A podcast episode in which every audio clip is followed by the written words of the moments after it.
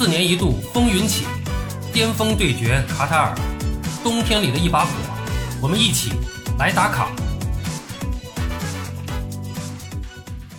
朋友们好，我是巴多。世界杯啊，经过两天的休整，将于明天凌晨三点哎继续开打。梅西领军的阿根廷队将和莫德里奇领军的克罗地亚队展开一场半决赛的争夺。哎，这是两个现役金球先生的对决啊。那么在这场比赛打响之前呢，我们呢简单的聊点关于世界杯历史的话题，算是一个开胃菜吧。呃，对足球历史有点了解的朋友们可能都知道啊，就是给这个世界杯冠军球队颁发的这个奖杯叫大力神杯啊。那么它的前身呢是雷米特杯。这个呢是为了纪念，呃，世界杯这项足球领域最高赛事的创始人朱勒雷米特，那么这个朱勒雷米特是个什么人呢？那么在这个世界杯的创立过程中呢，啊，是一个什么情况呢？我们就今天就简单的聊一下啊。呃，朱勒雷米特呢是一个法国人，啊，他出生在1873年的法国东部，他的父亲呢是一位杂货商，他在十一岁的时候，他们全家是搬到了巴黎。呃，一八九七年，这个雷米特呢是创办了一个名为“红星”的啊体育俱乐部。那么在雷米特的倡导之下啊，这个俱乐部的会员呢是一律平等啊，并没有所谓的这种阶级歧视啊什么这些乱七八糟的都没有，很单纯啊，就是个体育俱乐部。那么他们开展了多项体育运动，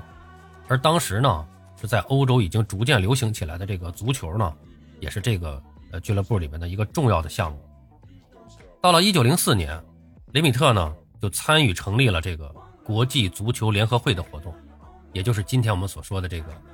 非法。呃，作为一个刚刚成立不久的组织，非法呢是已经开始有了这个举办全球职业足球锦标赛的这么一个计划，并且参与筹备了1908年夏季奥运会期间的这个部分的业余足球锦标赛。那么，正在这个雷米特啊和国际足联是积极的准备筹办一场国际职业的足球赛事的时候，第一次世界大战的爆发，就使他们不得不停下了这个计划，这个计划只能推迟了。那么一战期间呢，雷米特是作为军官，在法国军队服役，并且被授予了十字勋章。一九一九年这个战争结束以后啊，雷米特是当选为法国足协主席，并且于一九二一年。成为了国际足联主席，啊，那么雷米特在国际足联主席任上，一直干到了1954年，啊，那么这也使他成为迄今为止在位时间最长的国际足联主席，长达三十三年。上任国际足联主席不久以后呢，这个雷米特呢就重新发起创建国际足球赛事的这么一个倡议，啊，但是这项提议呢是遭到了业余足球协会和国际奥委会创始人郭拜旦的反对。那么实际上呢，国际足联关于在足球赛事的举办上，后来和这个奥委会啊，一直是有着一定的冲突。关于业余和职业的争论啊，那么关于这个比赛的这种专业性、权威性的这种呃争夺，应该说也是利益的争夺。呃，最终呢，因为国际足联这个影响力越来越大，形成了现在的这种格局，就是奥运会上举办的呢是 U 二三以下的这个呃比赛，世界杯呢才是这个足球领域最重要的一项全年龄段的这么一个顶级赛事。啊，那么实际上这个，呃，顾拜旦他也是个法国人，包括欧洲杯的创始人德劳内，也是法国人，所以说这个现代体育的发展啊，应该说法国的贡献是非常大的。虽然是在创办的过程中啊，有着各种各样的困难，但是雷米特呢和这个国际足联啊，还是坚持自己的信念，在努力的向前推进。那么从1928年开始，国际足联在雷米特的领导下，就在乌拉圭啊，开启了这个筹办第一届世界杯的计划。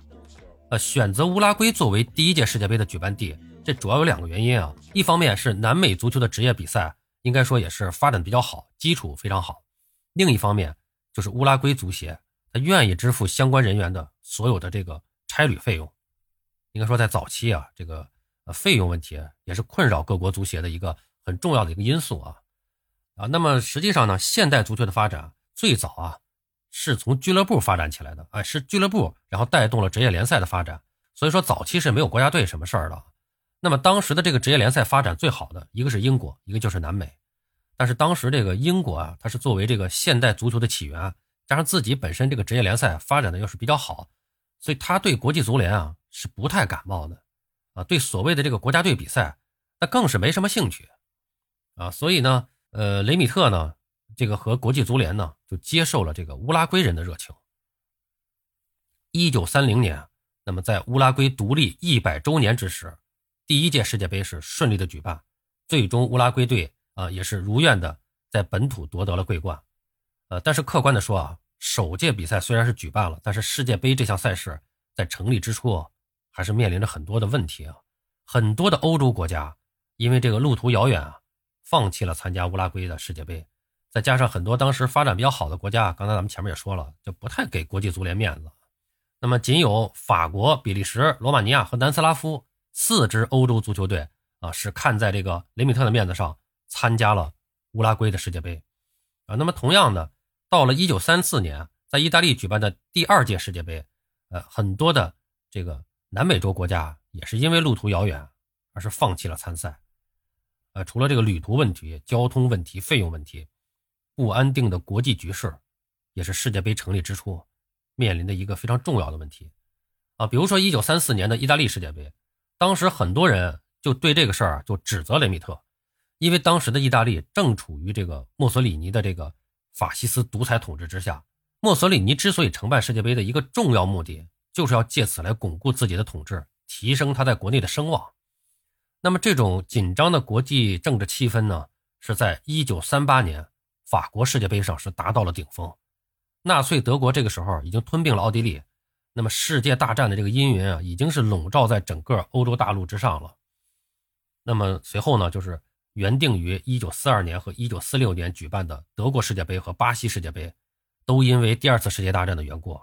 推迟了啊，说是推迟啊，实际上就取消了。那么，直到一九五零年，世界杯这项赛事才重新在巴西举办。那么，尽管世界杯举办之初是出现了很多的困难和争议啊，但是雷米特作为世界杯和足球运动在全球范围内的推广做出的努力是毋庸置疑的。而他在任职国际足联主席的三十多年间，国际足联成员从十二个增加到了八十五个。那么，鉴于他的付出呢，雷米特是于一九五六年获得了诺贝尔和平奖的提名。应该说，雷米特真的是他创办了世界杯，真的是给国际足联啊留下了一笔宝贵的财富啊。啊，那么一九五六年雷米特获得的诺贝尔提名奖，实际上他也是在他实际上他是在一九五六年啊以八十三岁的高龄去世的。那么，二零零四年，他是被追授为国际足联荣誉勋章，以感谢他为足球事业和组建世界杯所做出的贡献。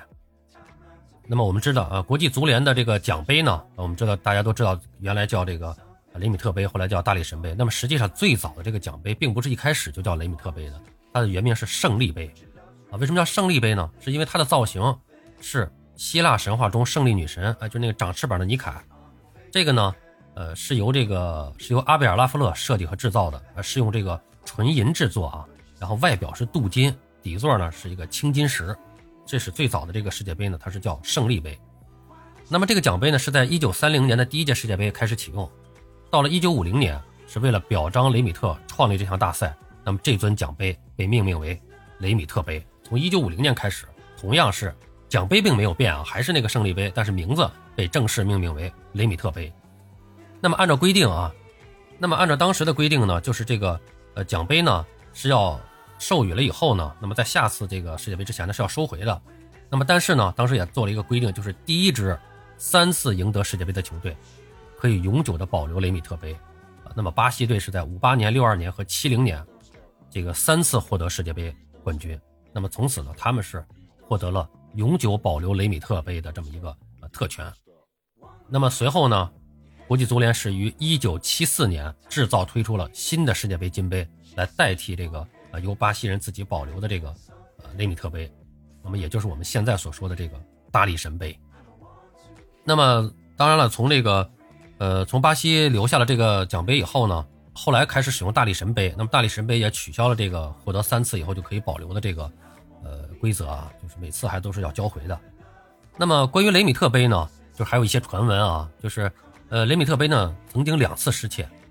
呃，就是一九六六年英国世界杯举办前夕曾经被盗，据说呢后来还是在一条呃名为皮克斯的这个狗的帮助下才找回来，啊，那么第二次被盗呢是在一九八三年，那么就是这个雷米特杯呢是被巴西人保留了，但是呢竟然被盗了啊，竟然被盗了，呃，后来呢，这个一直也没有破案，没有找回来。那么据说呢，真正的这个雷米特杯呢，是在这次这个盗窃案中呢，被窃贼给融化了。那么现在那个在巴西足协呢保留的这个雷米特杯呢，是一个重新制作的一个复制品，啊，但是这个这一说法现在也没有一个特别确凿的证据啊，大家都在这么说啊，没有一个官方的说法，反正真也好假也好吧，这个雷米特呢对足球运动发展所做出的贡献啊，这个是。呃，永远被世人铭记的。那么雷米特呢？也许他不会想到啊，自己推动举办的这个世界杯，在近一个世纪以后，成为了足球世界的最顶级赛事，参加的国家和地区也是日益增多。那么如今呢，进入决赛圈的这个球队呢，已经达到了三十二支，并且将于二零二六年是扩军到四十八支。呃，世界杯呢，对于足球运动的推广可以说是起到了不可磨灭的作用。并且也是成为了足球运动员为国争光的舞台。那么对每位球迷来说呢，呃，每个人也有着属于自己的特殊的一届世界杯，啊，成为了我们青春中不可磨灭的一部分。好了，朋友们，今天咱们就聊到这儿，感谢您的收听。您有什么想和巴多交流的，咱们评论区见。欢迎收听、订阅、评论、转发，我们下期再见。